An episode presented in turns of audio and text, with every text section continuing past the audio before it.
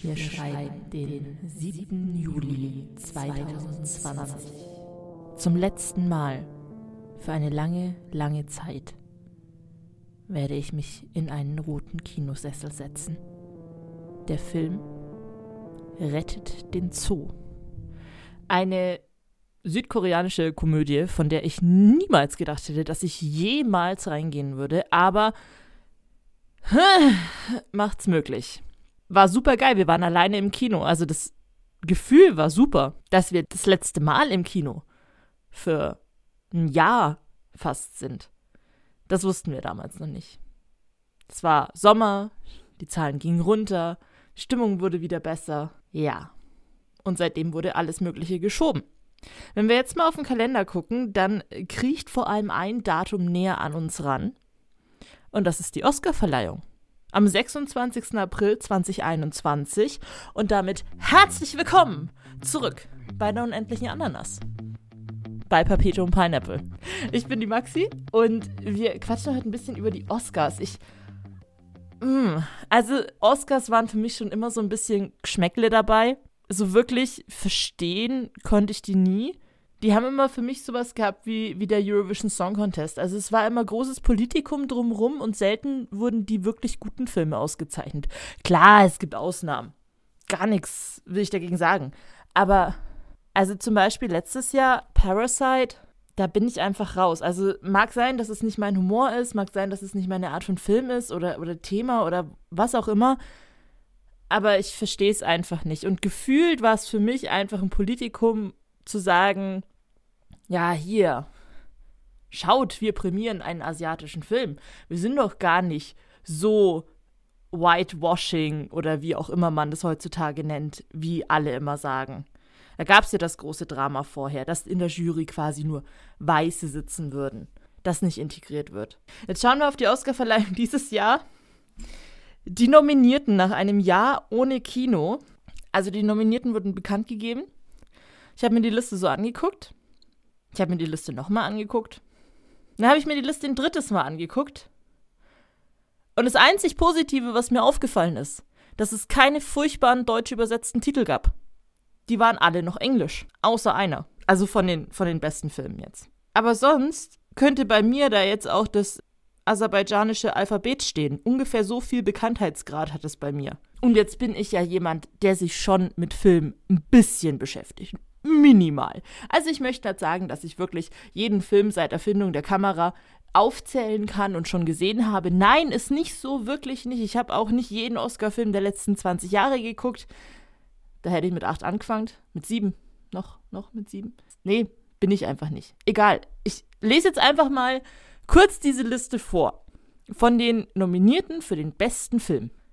Und wenn, wenn jemand jemanden kennt, also wenn jemand den Film erkennt, bitte einmal kurz Hand heben und hier schreien. Ich höre das. Kein, kein Ding. Ich höre das. Judas and the Black Messiah. Na doch, zwei, zwei Hände waren, glaube ich, oben. Okay. Mank. Oh. Drei Hände? Ah, das sind die, die Harry Potter-Leute, oder?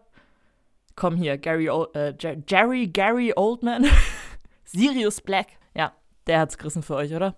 Gibt's zu. Minari, das ist der mit dem deutschen Extratitel Wo wir Wurzeln schlagen. Er hätte auch bei mir Matahari heißen können, Wo wir Wurzeln schlagen. Hätte ich mir wenigstens gedacht, aha, das ist das mit der Französin. Aber nein, geht auch um was ganz anderes, kommen wir gleich noch dazu. Nomadland. Ja, also wahnsinnig viele Nominierungen bekommen eins der vielversprechendsten Oscar-Filme dieses Jahr. Nur kennt ihn halt keiner. Promising Young Woman. Super Titel. Frauen. Frauen funktioniert bestimmt. Die kenne ich bloß nicht. Sound of Metal. Cool. The Father. Super. The Trial of the Chicago Seven. Ja, wird immer besser. Also ich habe von den allen, als ich es wirklich das aller, allererste Mal gelesen habe, keinen gekannt. Keinen einzigen. Liegt unter anderem übrigens daran, dass, ich habe jetzt mal geguckt, wann die so veröffentlicht werden, theoretisch natürlich im Kino, Nomadland und Minari sollten rauskommen ins Kino Anfang April. 8. April. Äh, Nomadland ist so eine Art äh, bildgewaltiger Roadmovie und Minari geht um eine koreanisch-amerikanische Familie. mehr Inhalt möchte ich gar nicht groß besprechen. Dann The Father, dieses Alzheimer-Drama, Thema für mich ein bisschen durch, durch dieses Till Schweiger Honig im Kopf, Honey in the Head. Ja, vervielfältigen auf Weisen, die man nicht gebraucht hätte. Ja, vier Tage vor den Oscars hat der offiziellen Start. 22.04. Bisschen knapp, oder?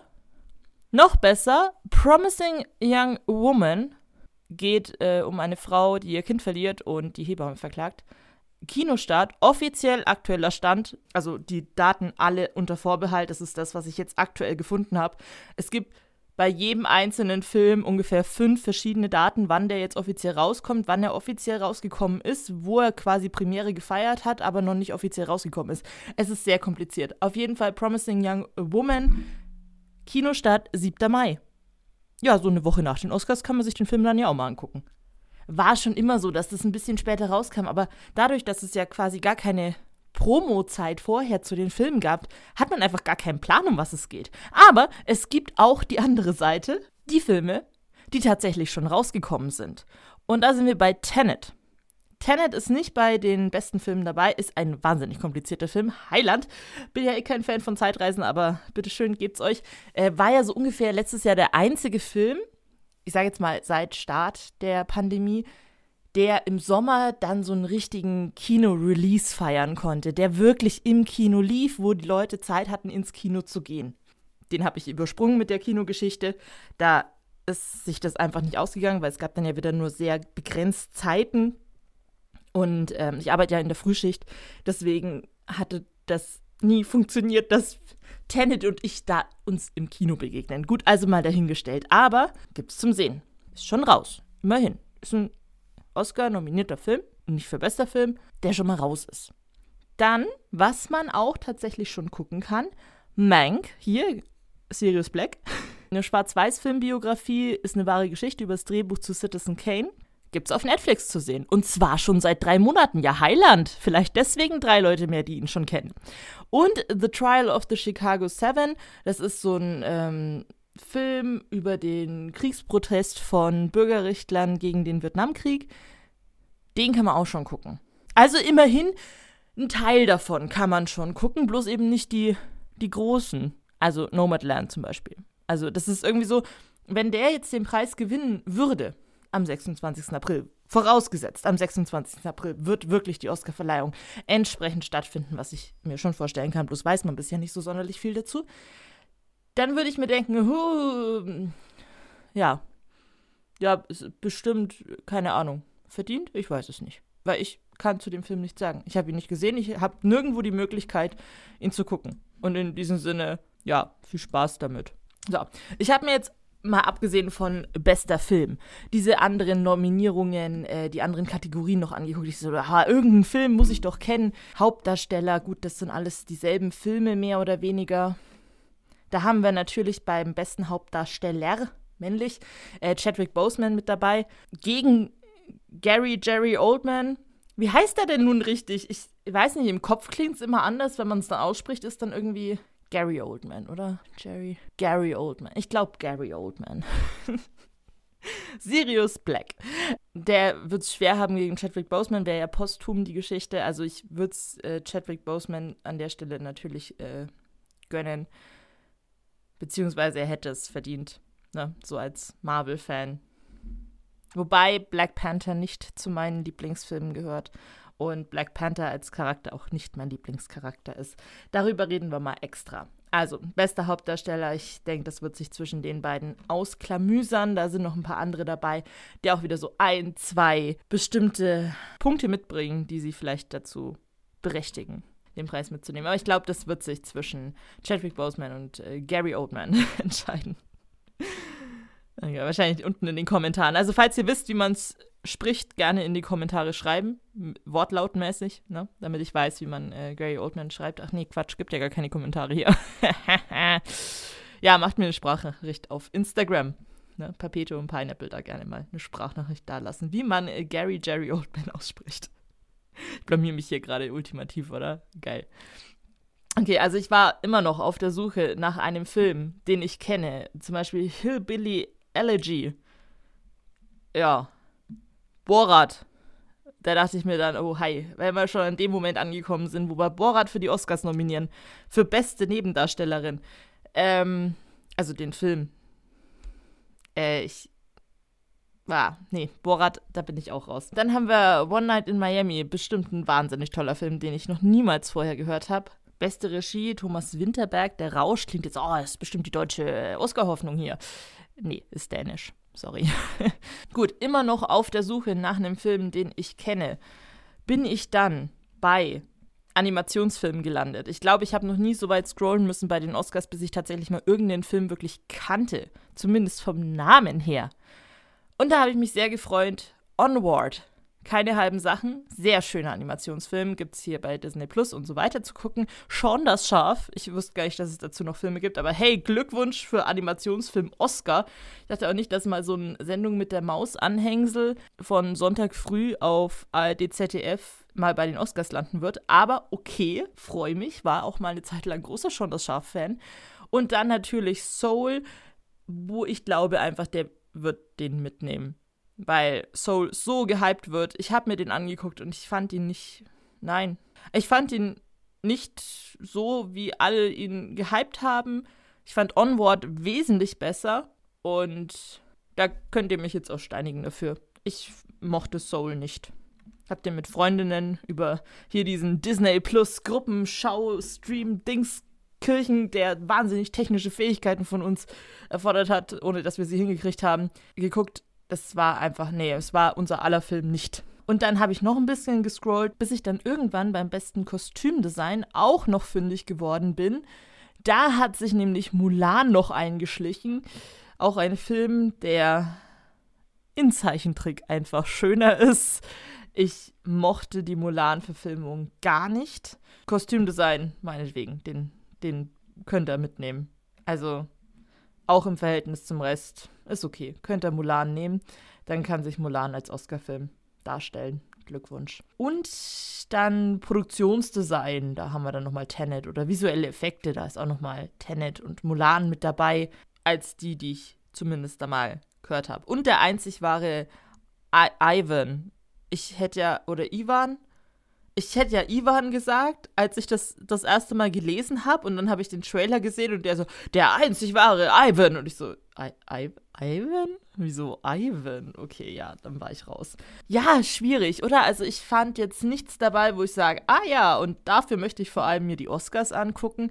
Und genauso eine Umfrage gab es auch. Und zwar von einer Umfrageagentur, die heißt Guts and Data. Also eventuell Gedärme und Daten. Ich weiß nicht, ich möchte es jetzt einfach nicht übersetzen. Auf jeden Fall haben die 1500 Zuschauerinnen und Zuschauer gefragt zu ihrem Schau- und Streaming-Verhalten und da haben die mal so durchgefragt, welche Filme kennen sie denn aktuell so und haben sich natürlich auch so ein bisschen auf die Oscars eingeschossen und schwierig. Also, es war ja ungefähr das, was ich am Anfang jetzt auch gemacht habe. Einfach mal gefragt, wer kennt hier welchen Film? Ja, also hier Mank, unser Sirius Black. 18% von denen haben gesagt, ja, habe ich schon mal gehört, ähm, da klingelt was. Dann, dann wird es eigentlich schon, schon dunkel. Also Sound of Metal geht über einen Schlagzeuger, der sein Gehör verliert. Das ist die, auch einer der besten Filme, nominiert. 23% kennen den. Vorletzter Platz. Promising Young Woman 34% Nomadland 35 müsste es jetzt nicht alles mitschreiben. Also es, alles dümpelt irgendwie um die 20, 30 Prozent rum. Rekord bei der Umfrage Judas and the Black Messiah. Ja, das ist, glaube ich, so ein bisschen durch dieses Black Lives Matter ein bisschen mehr in den Vordergrund vielleicht gerückt. Geht über einen Black Panther-Anführer Fred Hampton. Und der ist mit 46 Prozent auf Platz 1. Der habe ich schon mal gehört. Heißt nicht, dass die den besonders toll finden oder sich darauf freuen. Nur habe ich schon mal gehört. War jetzt nicht so, ja, wie, wie Marvel-Filme. Ich glaube, Avengers Endgame, das hat sogar der letzte Lympi irgendwie mitbekommen, dass es den Film gibt. Es gab halt einfach diese ganze Film-Promotion nicht dieses Jahr. Gut, weg von den Oscars, beziehungsweise wir gucken einfach mal zur Gegenveranstaltung der Goldenen Himbeere. Die wird ja traditionell gleichzeitig mehr oder weniger verliehen, einen Tag vorher. Goldene Himbeere, für alle, die es nicht kennen oder noch nie gehört haben, das ist quasi der Preis für den schlechtesten Film, für die schlechtesten Schauspieler des Jahres etc. Für alles, was schlecht war. Schlechtester Film. Die Nominierten Auch da insgesamt schwieriges Feld. Also immerhin die Schauspieler habe ich ein paar Mal mehr gehört. Da sind sogar ein paar wirklich bekannte Namen mit dabei. Filme zwei, drei mehr, die mir bekannt vorkommen. Immerhin auch beim schlechtesten Film. Aber auch da ist es schwierig. Bei den meisten Schauspielern wissen wir vor allem, sie können es besser. Gut, schlechtester Film 365 Days, Absolute Proof, Doolittle, Fantasy Island und Music. Davon habe ich Doolittle gesehen und ich habe den geguckt und war einfach nur so, wow, ich brauche einen Schnaps oder noch ein Bier oder ein Kastenbier, weil, wow, der war echt schlecht. Also, damit hat äh, RDJ Robert Downey Jr. übrigens auch zur Nominierung für den schlechtesten Hauptdarsteller geschafft. Und noch eine Nominierung hat der Film bekommen, beziehungsweise gleich noch mehrere. Doolittle hat quasi die goldene Himbeere gepachtet. Als schlechtester Film, schlechtester Hauptdarsteller, schlechteste Leinwand-Kombo, Robert Downey Jr. und sein wahnsinnig nicht überzeugender Waliser Akzent. Okay, das ist mal eine Nominierung als schlechtestes Remake, Rip-Off oder Sequel, schlechtestes Drehbuch, schlechteste Regie. Ja, das sind alle Dinge. Also eigentlich nur Nebendarsteller und halt Hauptdarstellerin sind nichts geworden. Es waren aber sechs Nominierungen für die schlechteste Fil äh, Filmbeere. Hilm Hilmbeere? mein Gott, für die schlechteste Himbeere. Nein, für die goldene Himbeere. Oh Gott. Was war das denn jetzt? Wenn ihr was zum Lachen und Aufregen wollt, schaut euch Doolittle an. Es ist wirklich ähm, faszinierend. Sonst haben wir da auch noch ein paar, ja, hochkarätige, schlechte Hausp äh, Hausspieler. Was ist denn? Kann ich jetzt nicht mehr reden. Hochkarätige, schlechte Schauspieler mit dabei. Anne Hathaway hat es gleich mit zwei Filmen als schlechteste Hauptdarstellerin geschafft. The Last Thing We Wanted und Hexen, Hexen. Katie Holmes ist dabei, Kate Hudson ist dabei. Dann haben wir bei den äh, schlechtesten Hauptdarstellern eben RDJ, Adam Sandler ist dabei, schlechteste Nebendarsteller Chevy Chase, Shia LaBeouf, Arnold Schwarzenegger, Bruce Willis, auch der klassische schlechter Schauspieler. Ich weiß, vielleicht war es einfach ein schlechtes Jahr für Filme. Einfach ein schlechtes Jahr. Harrison Ford hat auch den Titel schlechteste Leinwand-Kombo ein Auge mit Harrison Ford und der komplett unecht aussehende CGI-Hund in Call of the Wild. Adam Sandler ist auch damit vertreten und seine Einfallspinselstimme. Gut, also was die Stimmen angeht, da sind wir in Deutschland dann natürlich raus, weil wir das Original ja nicht quasi bewerten. Klar, es gibt ganz viele, die schauen sich die Filme im Original an, weil das ist der einzig wahre Weg, um sich Filme anzugucken. Ja, aber man darf sich Filme auch einfach mal Sonntagnachmittag auf Deutsch angucken, weil unsere deutsche Synchro ist gar nicht so scheiße. Okay? Es sind viele namhafte Schauspieler bei der Goldenen Himbeere dabei. Und irgendwie macht es das schon wieder sympathischer, weil ich finde zum Beispiel dieses Jahr für mich die Goldene Himbeere spannender als die Oscars. Weil die Oscars, da kenne ich einfach gar nichts, mich interessiert davon nichts, es wird wieder ein überkandideltes Politikum und bei der Himbeere, mein Gott, dann war es da halt einfach mal scheiße. Und es gibt ja die Stars, die gehen da im Real Realfall, im Normalfall gehen die da trotzdem hin, holen sich diese Himbeere ab und freuen sich dann. Ja, mein Gott, dann hat man halt mal verkackt. Passiert, passiert jedem normalen Menschen. Und es gibt die Stars, die sagen, nee, das ist ja ein schlechter Preis, da gehe ich nicht hin, da bin ich mir zu fein dafür. War das immer so? Waren die Oscars eigentlich immer für ein für ein Puppers? Hätte man sich die einfach sparen können. Oder haben die früher wirklich die Filme ausgezeichnet, die richtig geil waren? Die wirklich für das Jahr standen? Ich habe mir jetzt einfach mal die Filme mit den meisten Oscars angeguckt aller Zeiten. Da haben wir drei Spitzenreiter, aber wir fangen mal von unten an. Da sind wir auch relativ zeitnah dabei. Das ist eigentlich der aktuellste mit den meisten. Slumdog Millionär war damals ja ein wahnsinniger Hype. 2008 mit acht Oscars ja, schon ganz solide. Die Achterrunde, die geht relativ weit. Also acht Oscars haben zum Beispiel auch My Fair Lady aus den 60ern bekommen. Und vom Winde verweht, ja.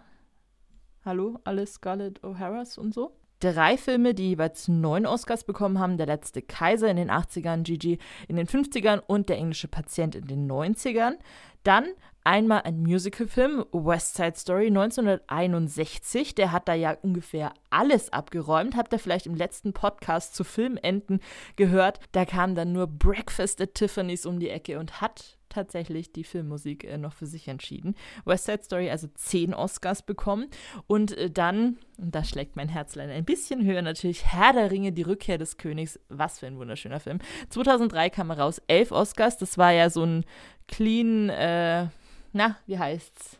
So ein Clean Sweep elfmal nominiert, elf Oscars eingestrichen, Ben Hur auch elf Oscars, damals in den 50ern und Titanic auch in den 90ern mit elf Oscars. Also, Titanic, da bin ich raus, ehrlicherweise. Aber sonst, ich, ich verstehe zumindest, warum Titanic die elf Oscars bekommen hat, weil das einfach ein Film war, der in der Zeit wahnsinnig gehypt wurde. Also in dem Jahr. Das war wirklich ein Film repräsentativ für dieses Jahr. Da haben die Leute auch gesagt, oh, ich möchte mir die Oscars angucken, weil ich wissen möchte, ob Titanic den Goldjungen mit nach Hause nimmt. Und dann ging es ja elfmal dahin. Oder bei Herr der Ringe, da war ja ein ganzes Fandom schon dahinter, was sich gesagt hat, oh mein Gott, ich möchte mir das angucken. Das ist das ist ein Event, die Oscars zu gucken. Und heutzutage, also gerade jetzt dieses Jahr, wenn man halt keinen Film kennt, die Hälfte der Schauspieler noch niemals gehört hat, wieso soll ich mir das angucken? Warum? Mal abgesehen davon, wenn diese Wahl, die die Jury trifft, dann eh nicht dem entspricht, was Otto Normalmensch wählen würde, sondern einfach nur irgendein Zeichen setzen soll. Ich meine, es ist ja schön, wenn man Zeichen setzt, ja, aber weiß nicht, das sollte vorab geklärt werden und dann sollte trotzdem die Entscheidung dadurch kommen, was der Film zu bieten hat. Lassen wir es mal stehen. Wir wissen ja noch nicht, wie es ausgeht, der ganze Spaß. Und wo ich schon dabei war, ein bisschen in der Vergangenheit rumzustöbern, mal abgesehen von den Filmen, die viele Oscars abgestaubt haben, habe ich mal geguckt, welche Schauspieler denn zum Beispiel noch gar keinen bekommen haben, obwohl sie es wirklich verdient hätten. Und normalerweise wäre das der Moment, wo Leo DiCaprio wie ein Oscar-Engel vom Himmel herabsteigt und uns sagt, ich habe noch keinen Oscar bekommen. Aber er hat ja einen bekommen. Für The Revenant. Damit ist der Junge raus. Aber wir haben trotzdem noch ein paar Kandidaten, wo man sich so denkt, so, was? Der hat noch keinen? Samuel L. Jackson, Mr. Motherfucker himself. ich glaube, in dem Rahmen kann man das mal erwähnen. Was hat der nicht schon alles gemacht? Star Wars, Marvel, Pulp Fiction. Alles. Aber eben nicht abgestaubt. Er war für Pulp Fiction nominiert, aber er hat keinen bekommen. Robert Downey Jr. hat noch keinen. Ich bin immer noch dafür, dass er für Iron Man so was wie Lebenswerk Oscar oder sowas bekommt. Ich verstehe es nicht. Ungerechtfertigt. Also das ist wirklich ein Film gewesen, der hat doch Massen bewegt. Und dafür sollten doch die Oscars stehen. Dafür, was die Massen bewegt. Es muss doch zusammenpassen. Ich muss doch weiterhin dafür stehen, wofür ich eben stehe. Wer hat noch niemals einen Oscar abgestaubt? Tom Cruise. Der hat jetzt äh, hier Maverick wieder verschoben. In den November. 19. November, glaube ich. Maverick 2. Ich bin äh, gespannt. Top Gun. Wir warten auf dich. Johnny Depp hat auch noch niemals einen bekommen. Das sind, das sind so große Namen, wo man sich, ja, der hat bestimmt mal einen bekommen. Hier, Voldemort. Noch nie einen bekommen. Also Ralph Fiennes. Fin Phineas. Phineas? Wieso haben die alle so schwierige Namen? Stell mich aber auch gerade an. Ian McKellen. Ja, weiß ich, aber der war doch in Herr der Ringe. Herr der Ringe hat doch alles bekommen. Ja, aber Ian McKellen war damals nicht nominiert. Leider. Er hat den nicht abgestaubt. Er war zwar nominiert als Gandalf für die Gefährten, also Herr der Ringe und die Gefährten, oder Herr der Ringe, die Gefährten, nicht und die Gefährten, das macht ja, wobei es macht eigentlich auch Sinn. Und er hat da quasi als Nebendarsteller die Nominierung bekommen, aber hat den Preis nicht bekommen. Schade. Ich finde auch, er hätte es verdient. Will Smith hat auch noch niemals einen bekommen, Michael Keaton auch noch nicht. Ha ja, ist eine lange Liste. Jim Carrey hat auch noch niemals einen bekommen. Das sind so die, die paar großen Namen, die ich jetzt auf Anhieb gefunden habe. Ich glaube, diese Liste lässt sich noch sehr weit erweitern. Viele Oscars, die für mich an den falschen Ort gegangen sind. Viele Oscars, die einfach nur als Message verliehen wurden. Viele Nominierten dieses Jahr, von denen ich noch nichts gehört habe, die aktuell nicht mal möglich sind zu gucken. Ist es in einer heutzutage vorhandenen Welt nicht möglich zu sagen, Leute, wir zeigen als Special, machen wir keine Oscar-Nacht, sondern wir machen eine Oscar-Woche und wir streamen quasi pro Tag einen Gewinner über einen Livestream. Wir lassen da den Film laufen. Klar kommt da kein Geld rein, aber dann sammelt halt darüber Spenden oder sonst irgendwas. Ich weiß nicht, Filme zu nominieren, die dafür stehen sollen, was die Filmwelt, die Welt außerhalb des Films, die die Zuschauer aktuell bewegt, filmisch gesehen. Da welche zu nominieren, die die Zuschauer einfach nicht sehen können und die auch keine Möglichkeit haben, die jetzt irgendwie abzurufen und von denen auch noch nie gehört wurde, das spiegelt für mich einfach nicht die Realität wider. Die Wirklichkeit. Also sind die Oscars eigentlich eine Farce. Und ich habe auch eine kleine Umfrage auf Instagram gemacht. Wie gesagt, gerne Papito und Pineapple da äh, folgen, auf YouTube nochmal reingucken. Was haltet ihr von den Oscars? Sind die steif und veraltet? Entscheiden da Leute mit Scheuklappen darüber, wer so einen Goldjungen abstaubt und damit sich so einen Titel quasi einverleiben kann, mit dem er dann hausieren gehen kann? Oder wissen die Leute einfach, wovon sie reden? Haben die ein anderes Gespür für die wirklich guten Filme als wir? Wirklich 100% von euch haben gesagt, also es gab keine Gegenstimmen. Keine einzige. Ihr habt alle gesagt, die Oscars sind veraltet. Das heißt, im Prinzip schauen wir die Oscars eigentlich nur für die Markenklamotten, die vorher auf dem roten Teppich rumlaufen, für die Skandale, die währenddessen irgendwie passieren könnten. Und ehrlich gesagt, unterm Strich schauen wir sie gar nicht, schauen uns am nächsten Tag die Zusammenfassung an, weil wir uns heutzutage kaum mehr die Nacht rumschlagen, um irgendwelche langweiligen politischen Laudatoren zu hören, die am Ende doch immer dasselbe erzählen. Da schauen manche lieber den Super Bowl. Der hat aktuell wesentlich mehr Zuschauer. Und das, obwohl wir in Deutschland nicht mehr verstehen, was die Regeln von American Football sind. Wirklich nicht. Da sollte man doch meinen, wir kennen uns mit Filmen eher aus. Weil wir alle Filme konsumieren weil wir alle Bock auf Filme haben. Aber nein, wir schauen uns lieber das Event von äh, Super Bowl an, weil da ist wenigstens ein bisschen Entertainment geboten. Ich bin gespannt, wo die Reise mit den Oscars hingeht. Ich glaube, in der Form kann nicht mehr lange das gehalten werden, wofür die Oscars eigentlich stehen, wenn man jetzt den ersten Teil von Wikipedia durchliest. Aber ob sich was ändern wird, das bezweifle ich gleichzeitig auch. Also mal sehen, wer dann am 25. bzw. in der Nacht zum 26. April 2021 and the Oscar goes to und so weiter abbekommen wird. Wie es überhaupt stattfinden wird, das ist ja immer noch ein großes Rätsel. Livestream, werden Leute vor Ort sein? Gibt es da wieder dann die Einblicke in die total kuscheligen Wohnzimmer der Stars, was ja super lustig ist. Wir jetzt aber halt auch schon 25 Mal bei jeder Preisverleihung gesehen haben. Die Oscars. Ein veralteter Filmpreis, der trotzdem immer noch den höchsten Stellenwert hat und dadurch immer wieder gerne als Politikum dient. Nicht die Art Filmpreis, die ich mir gerne angucke. Jedenfalls eins ist sicher, die Hollywood-Schönheitschirurgie, die ist kurz vorm Zusammenbruch, weil ja keiner sein Vampire Blutlifting oder Stretching von den Hüftknochen jetzt mehr beansprucht. Und die Aftershow-Partys und die skandalösen Geschichten, wo die Stars ihre Oscars vergessen haben, die werden dieses Jahr vermutlich auch ausbleiben. Mehr erfahren wir dann Ende April. Jetzt wollte ich schönen guten Morgen sagen. Gut, kann ich auch, ne? Schönen guten Morgen. Hier bei der unendlichen Ananas bei Papito und Pineapple. Ich bin die Maxi. Schaut gerne vorbei auf Instagram, auf Facebook, auf YouTube. Gebt mir äh, Feedback wenn ihr wollt. Und sagt mir auch gerne noch eure Meinung zu den Oscars. Ich bin gespannt. Ich glaube nämlich schon, dass die meisten wirklich einfach gar keinen Bock mehr auf die Oscars haben, weil es so irrelevant geworden ist. Und vielleicht enden sie dann ja auch bald, wie jetzt dieser Podcast hier. Ich sag schon mal Servus, aber eins ist gewiss, selbst wenn die Oscars irgendwann nicht mehr stattfinden sollten, dieser Podcast, der kommt wieder, der Perpetuum Pineapple Podcast. Ciao!